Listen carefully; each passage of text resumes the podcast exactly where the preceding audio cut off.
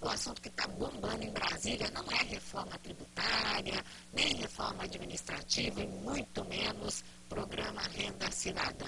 O que está pegando e não se fala em outra coisa é a decisão do ministro Marco Aurélio de libertar o traficante agora foragido André do Rep. Tem uma guerra por trás dessa libertação que envolve Congresso, Palácio do Planalto, Ministério Público e o STF.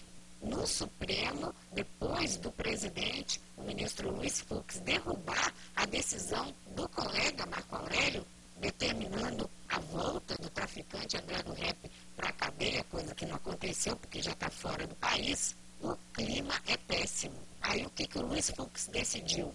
Que vai levar o caso do traficante para análise do plenário amanhã, quarta-feira. E Fux fez isso para acabar com a polêmica, porque alguns ministros já deixaram claro que não concordam com a decisão de Marco Aurélio. Então, tudo indica que essa brecha na lei anticrime, que coloca o limite de 90 dias para uma prisão preventiva, com a revisão periódica, do contrário, o preso pode ter a liberdade, deva cair no Supremo. André do Rep é um dos chefes do primeiro comando da capital, que ficou milionário ao comandar um grande esquema para mandar cocaína para a Europa.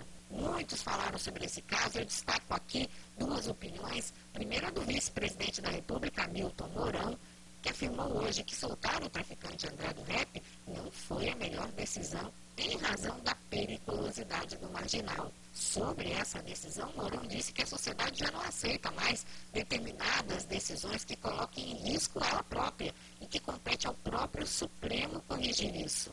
Sem comentar que essa brecha na lei não foi vetada pelo presidente Bolsonaro na sanção da lei anticrime. O Congresso também está correndo atrás do prejuízo, deve o quanto antes colocar em votação uma PEC para corrigir retirar do texto esse prazo de 90 dias, que pode, do jeito que está, colocar cerca de 770 mil presos em liberdade.